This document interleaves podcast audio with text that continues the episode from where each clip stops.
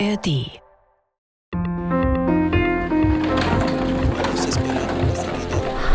Hier ist der Weltspiegel Podcast, unser Blick in die Welt mit den Auslandskorrespondentinnen und Korrespondenten der ARD. Wir reden über das, wofür die Nachrichten nicht immer Zeit haben. Jede Woche eine knappe halbe Stunde lang. Hier im Weltspiegel Podcast, diesmal mit Philipp Abrisch. Der Brexit kann inzwischen, glaube ich, niemand mehr hören, nicht mal mehr die Briten. Vielleicht erinnert ihr euch, vor sieben Jahren hat sich Großbritannien entschieden, aus der Europäischen Union auszutreten. Und seitdem hat man den Eindruck, geht's politisch ganz schön bergab. Im Weltspiegel Podcast haben wir heute eine Gästin, die sich sehr gut auskennt mit Großbritannien. Und wer ihr im Netz folgt, so wie ich, der wird schnell merken, wie sehr sie das Land und seine Menschen liebt. Aber die sich, ich glaube, auch inzwischen ganz schön wundert über dieses Großbritannien und wie es sich verändert hat. Der Brexit ist total schief gegangen und Großbritannien, sagt sie, dem Land geht's beschissen. Mein Gast, ihr hört ihn schon im Hintergrund, heißt Annette Dittert, unsere langjährige Studioleiterin und Korrespondentin in London. Und mit ihr reden wir heute über Brexit, Boris Johnson, sein Nachfolger Rishi Sunak, King Charles und über die Menschen, die die britische Demokratie noch retten wollen. Ich hoffe, ich habe nicht übertrieben, Annette. Nein, hallo nach Hamburg, überhaupt nicht. Ja, ich wundere mich manchmal noch, aber manchmal wundere ich mich auch nicht so viel, weil eigentlich war es von Anfang an klar, dass das mit dem Brexit schiefgehen würde, dass man allerdings sieben Jahre dafür braucht, bis man es auch selber merkt, dass wundert mich manchmal. Aber so ist es. Die äh, Kontinentaleuropäer haben es schon ein bisschen früher kommen sehen, oder? ja, naja, sagen wir mal so, es gibt natürlich und gab auch damals schon sehr, sehr viele Briten, die das nicht nur haben kommen sehen, sondern die ja auch strikt dagegen waren. Das ist ja, wenn man das mal auf die Gesamtbevölkerung äh, hochrechnet, war das ja nicht die, die wirkliche Mehrheit der Briten, die dafür gestimmt haben. Aber es hat eben unglaublich lange gedauert, bis wirklich die Menschen hier so richtig begriffen haben, wie schädlich und wie vor allem die Wirtschaft äh, geschädigt wurde durch diesen EU-Austritt. Die Zahlen kommen jetzt erst allmählich nach sechs, sieben Jahren und ähm, es spricht aber eben immer noch keiner so richtig drüber hier. Und das ist schon manchmal seltsam, hat aber eben auch damit zu tun, dass wir immer noch eine Tory-Regierung haben, also die Regierung der Partei, die das damals gewollt hat, ähm, die da möglichst gar nicht drüber redet und viele, viele Medien, ein Großteil der der Boulevardpresse und der Mainstream-Media der sogenannten hier ist eben in der Hand auch von Multimilliardären, die oft noch nicht mal einen britischen Pass haben, wie Murdoch, die diesen Brexit eben unbedingt gewollt haben und die weiter darüber schweigen beziehungsweise so tun, als sei gar nichts passiert und als sei dieser ganze wirtschaftliche Abstieg Großbritanniens ausschließlich der Pandemie und äh, dem Krieg in der Ukraine geschuldet. Mhm. Es ist noch nicht lange her, im Frühjahr, da gab es ein Riesenspektakel in London, die Krönung von König Charles Dritten und ich glaube, glaube, Millionen, aber Millionen Menschen haben weltweit zugeguckt. Diesem auch in Deutschland. Spektakel, auch in Deutschland. Ich habe ja, den Eindruck, irre. die Deutschen sind immer besonders königsfamilienfreundlich mm. und fröhlich. Also auch hier gab es viele, die da zugeguckt haben. Und da schien ja eigentlich alles in Ordnung zu sein. Die Pferde trappten über die Mal, die, die Helme waren blitzblank geputzt. Alles sah irgendwie richtig schön aus, aber dieser Eindruck täuscht, oder?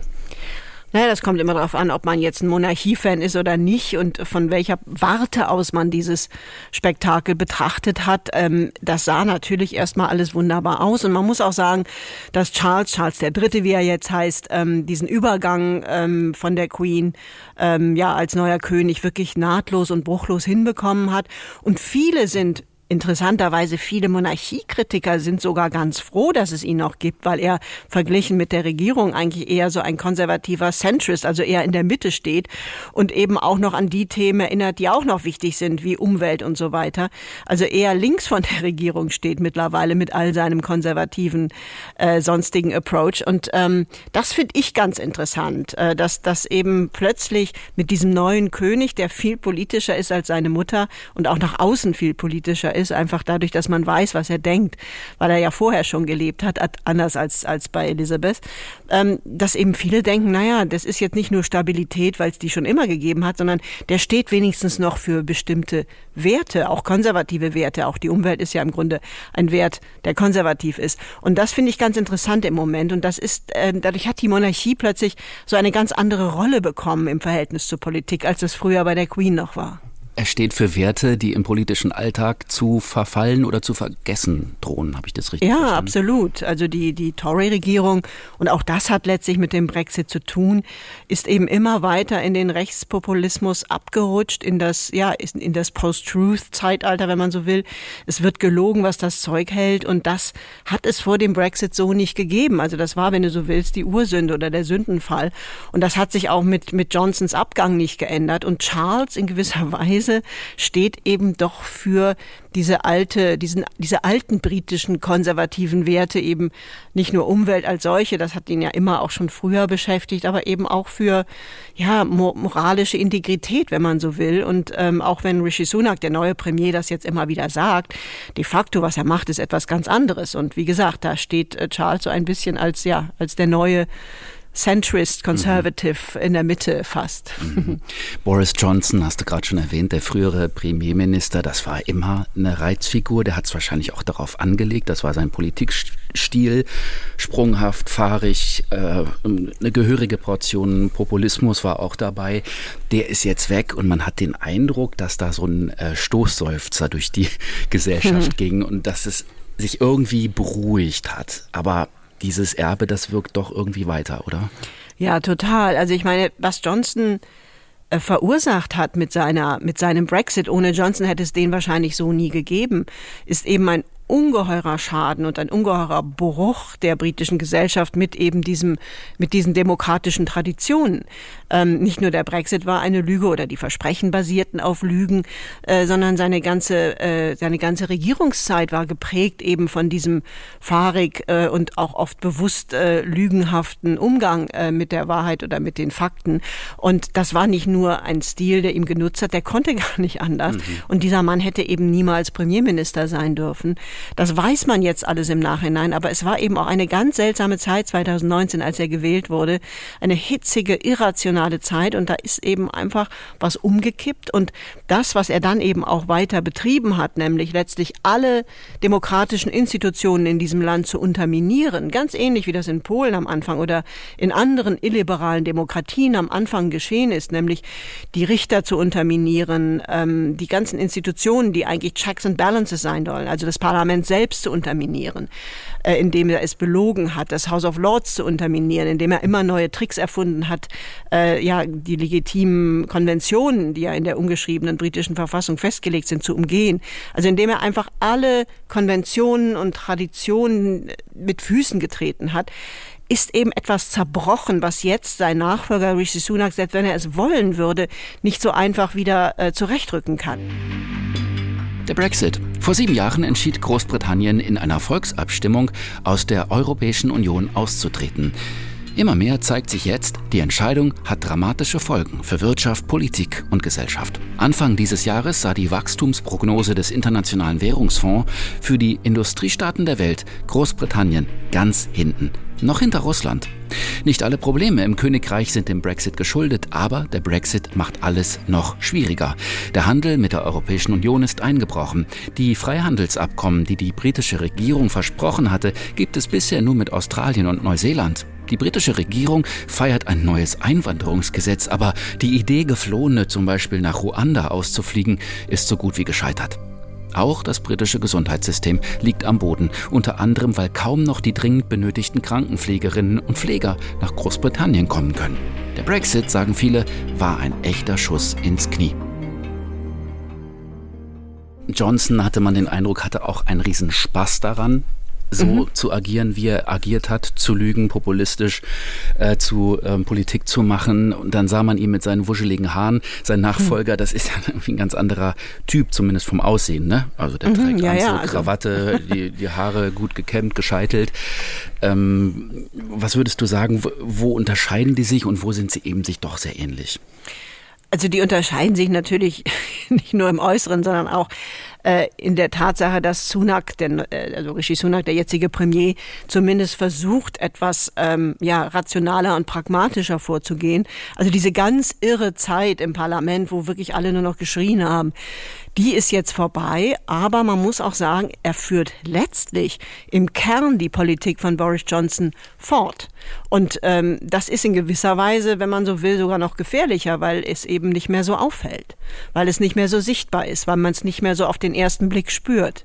Mir sagen ganz viele aus Deutschland immer wieder, jetzt ist ja bei euch Ruhe eingekehrt, jetzt habt ihr ja wieder einen normalen so Premier. Mhm. Ja, ja, so klingt es irgendwie, aber wenn man sich das im Detail anguckt, was der politisch macht, dann geht eben diese ganze autoritäre und zum Teil illiberale äh, Politik weiter. Also in mehreren Politikbereichen passiert das gerade. Also kann, so mh, hm, kann man das, kann man das festmachen? Also ja. was bedeutet diese Politik für die Menschen im Alltag? Wie lässt sich das sehen, spüren bei den Mieten im Gesundheitssystem? Schlägt sich das nieder?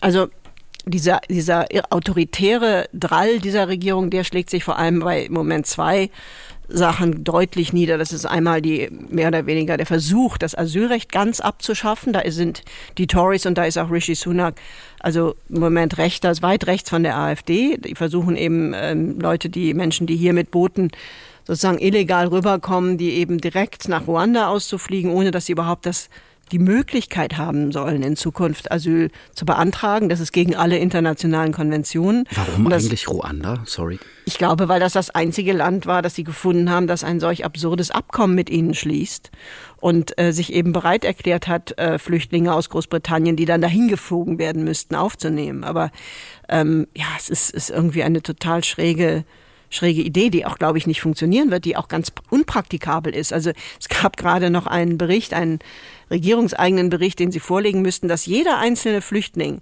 der auf diese Weise ausgeflogen wird nach Ruanda, pro Nase 180.000 Euro umgerechnet kostet. Also das ist völlig verrückt, was sie da machen. Und das ist eben einfach eine rechtspopulistische Politik, wenn man so will, eine Performative-Politik, also eine, ein Polittheater, das, das einfach nur ähm, im Wahlkampf dienen soll, um Labour in die Ecke zu drängen, weil man dann immer sagen kann, wir haben ja hier diese irren Ideen, aber die bösen Richter, die böse Opposition, die bösen Anti-Brexiteers, die verhindern das und deswegen müsst ihr uns wählen. Es geht hier überhaupt nicht mehr darum, die Probleme praktisch zu lösen, denn das geht gar nicht mit dieser Rwanda-Policy.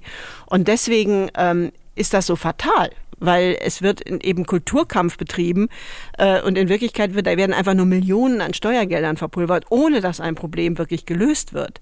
Denn diese, ganz, diese ganze Idee wird auch am Ende an Gerichten scheitern, weil das gar nicht ähm, legal ist, Leuten äh, das Grundrecht auf Asyl wegzunehmen. Warum machen die das? Irgendjemand muss am Ende ja von so einer Politik profitieren. Wenn es nicht derjenige ist, der im Krankenhaus eine bessere Gesundheitsversorgung bekommt oder einen Arbeitsplatz. Irgendjemand muss doch von dieser Art der Politik einen Nutzen ziehen. Na, die machen das, weil sie wie alle rechtspopulistischen Parteien keine Lösungen und äh, keine Ideen haben, wie man praktisch Probleme angehen kann. Und deswegen wird es eben immer weiter, ja, so kulturkampfartig aufgebauscht. Im Prinzip, Klammer auf, Klammer zu, kann man diese 40.000 Flüchtlinge, die da jedes Jahr ankommen, ja super gut gebrauchen hier. Ja. Wir haben hier nicht genug Arbeitskräfte. Aber stattdessen wird daraus ein Riesenproblem gemacht, für, die, für das man keine Lösung hat, wo man aber dann, ähm, ja, Scapegoat, Sündenböcke für sucht, die das verhindern. Und in diesem ganzen aufgeheizten, äh, irrationalen Diskurs hofft man, die Wahl gewinnen zu können, indem man immer die Schuld dafür, dass die Probleme nicht gelöst werden, auf andere schiebt. Das ist ein völlig völlig irrer neuer Stil an Politik, den es auch so in Großbritannien nie gegeben hat, aber der eben de facto dazu führt, dass die Leute immer wütender, immer unsicherer werden und dass eben die Probleme nicht gelöst werden können ein irrer neuer Stil, sagst du. Hm, ich habe die Briten immer als nicht besonders schüchtern erlebt, hm. eher sehr diskussionsfreudig, meinungsstark. Hast du den Eindruck, dass genau das, was jetzt gerade passiert, dass das, dass da auch offen drüber geredet wird, wie es dem Land geht, wie schlecht es dem Land geht, wie es um die Politik in diesem Land bestellt ist? Naja, es kommt immer darauf an, wo, worüber man dann konkret redet, ob man eben über diese äh, ich sag mal, über diese zunehmend autoritären und illiberalen Ansätze der Regierung redet oder ob man darüber redet, wie wie schlecht es den einzelnen Leuten wirtschaftlich geht. Über Letzteres wird durchaus geredet, weil die Leute es wirklich merken, äh, wie der Brexit hier die Wirtschaft geschädigt hat. Das ist natürlich nicht allein nur immer alles dem Brexit geschuldet direkt, sondern das hat auch mit, natürlich auch mit der Pandemie und mit, mit dem Ukraine-Krieg zu tun, nur und mit strukturellen Problemen, die die Briten auch vorher schon hatten. Der Brexit ist im Prinzip, was der im Nachhinein, wenn man so drauf guckt, war oder immer noch ist und auch weiterhin sein wird, ist wie ein Brennglas, das man über die strukturellen Probleme Großbritanniens gehalten hat und das all diese Probleme jetzt offenlegt, ins, ins, ins, mhm. jetzt offenlegt und auch deutlich verschärft. Also sowohl die Inflation, die jetzt sowieso auf dem, äh, ja durch die durch die ähm, Pandemie und den Ukraine-Krieg äh, begonnen hat, die geht hier einfach nicht mehr wieder runter.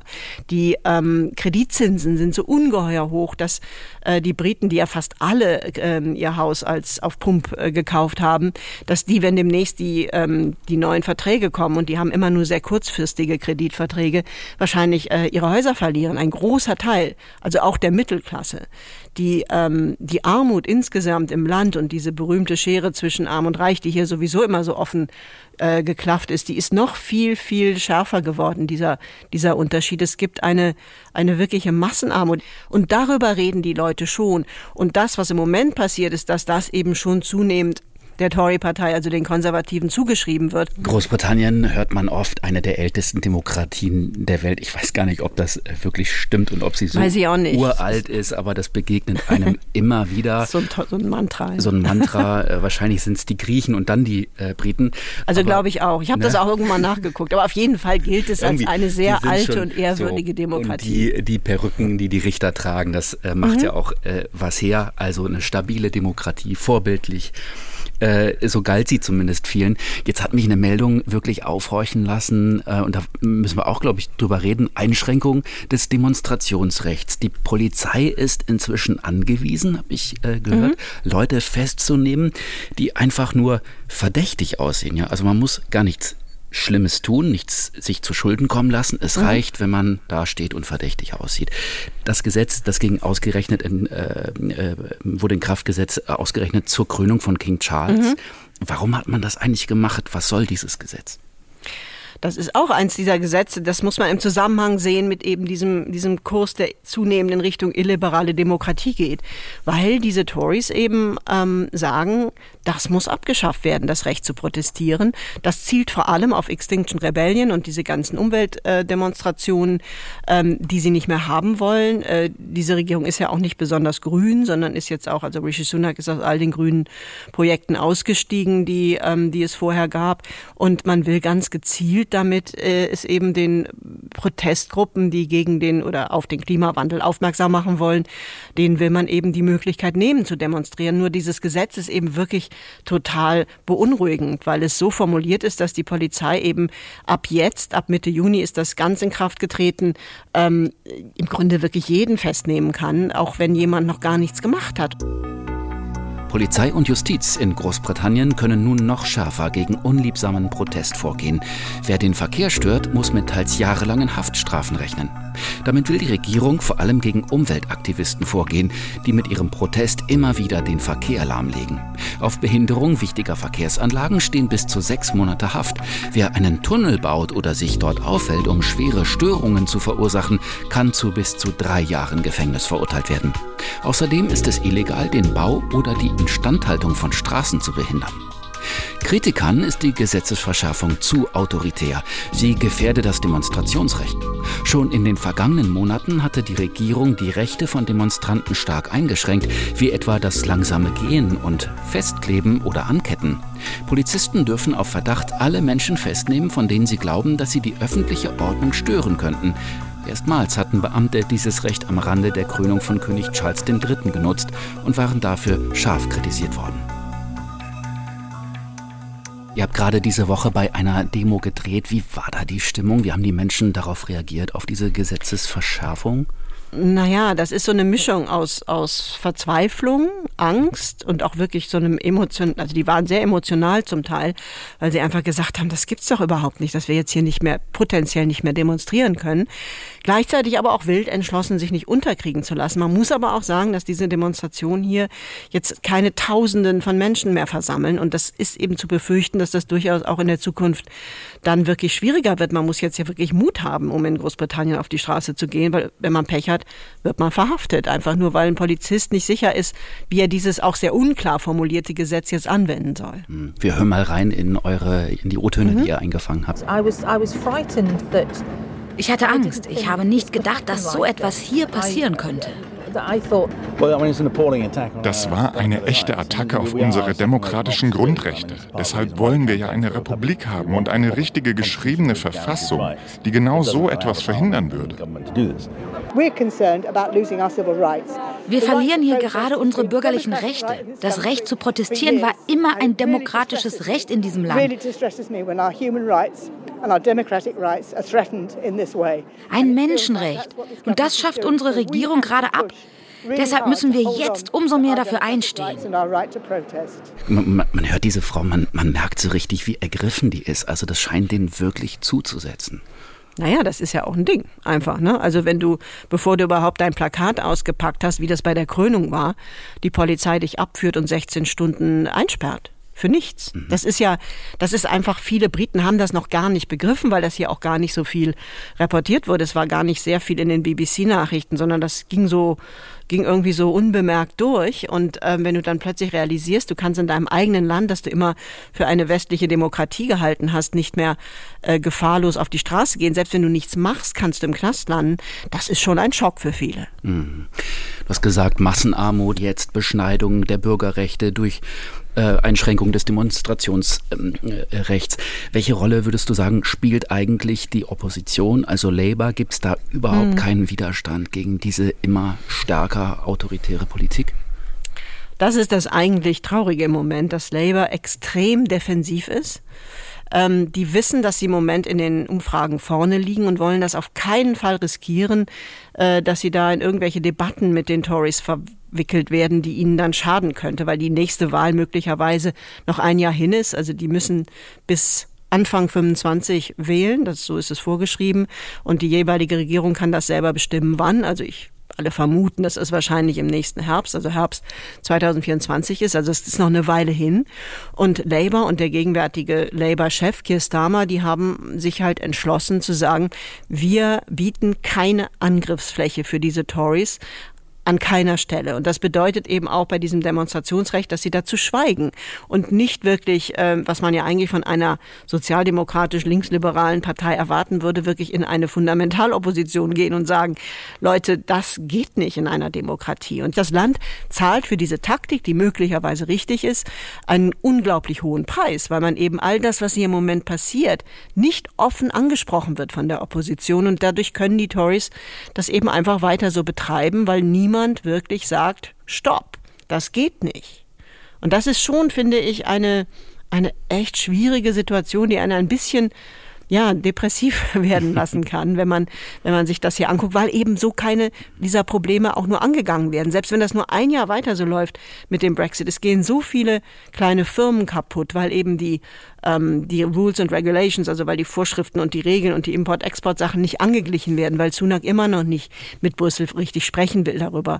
Ähm, das ist einfach ein hoher Preis, den die Briten dafür zahlen, dass eben die Opposition im Moment einfach, ich sag's mal salopp, den Mund nicht aufmacht. Mhm.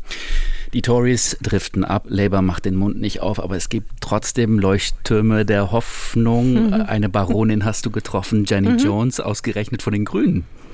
Ja, die Grünen, die ja hier aufgrund des Wahlrechts keine große Chance haben, wirklich einmal in die Regierung zu kommen, fliegen immer raus, dadurch, dass man dieses Mehrheitswahlrecht hat, first past the post. Ne? The winner takes it all, also der Erste kommt durch und die restlichen Stimmen werden weggeworfen. Aber es gibt ein paar äh, im Oberhaus ähm, und äh, Jenny Jones ist eine von den sehr aktiven ja, Baronin, also heißt man, wenn man im Oberhaus sitzt als Lord, als Mann und sie ist Baroness irgendwas, die ähm, sich zum Beispiel ganz aktiv gegen diese Verschärfung und im Grunde Abschaffung der Demonstrations, des Demonstrationsrechts gewandt hat. Die hat eine ähm, eine Fatal Motion, also eine Todesmotion. Ich weiß immer gar nicht, wie man das äh, übersetzen soll. Also fatal. es klingt fatal, genau, eine fatale Motion, also eine ein Antrag auf ähm, ja, einen Antrag eingebracht, in, mit dem sie dieses Gesetz hätte verhindern können oder mit dem das House of Lords, das Oberhaus, das ja die Gesetzgebung der Regierung kontrollieren soll, dieses, diese Verschärfung des Demonstrationsrechts hätte verhindern können.